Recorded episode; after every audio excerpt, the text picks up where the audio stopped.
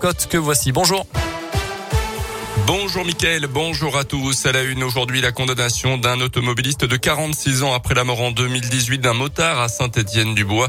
Le 1er juin, la moto de la victime, un jeune homme de 21 ans, avait percuté violemment l'arrière d'une voiture qui roulait dans le même sens. Pourtant, le parquet avait estimé que le conducteur avait dû prendre un risque en entrant de manière inattendue sur la départementale depuis un chemin de terre. Une version contestée par la défense.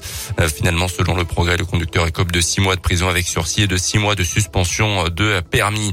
Ce dramatique accident accident à dans la Dombe. Hier, un homme de 75 ans est tombé dans un feu de bois en arrêt cardiaque à l'arrivée des secours. Il n'a pas pu être réanimé.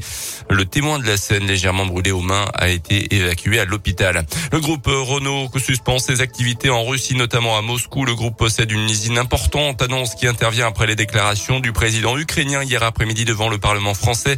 Il a mis la pression sur plusieurs grosses entreprises françaises actuellement présentes en Russie comme Renault donc, mais aussi Auchan et le Roi Merlin, les accusant de soutenir directement l'effort de guerre de Vladimir Poutine en Ukraine. Renault étudie également les options concernant sa participation dans sa filiale russe.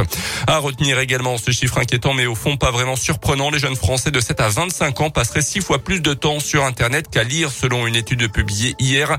Les sondés déclarent lire des livres 3 heures et 14 minutes par semaine en moyenne et passer 2h50 par jour, soit près de 20 heures par semaine sur Internet. Ce rapport change fortement en fonction des catégories d'âge. Chez les étudiants, par exemple, il est près de 8 fois supérieur.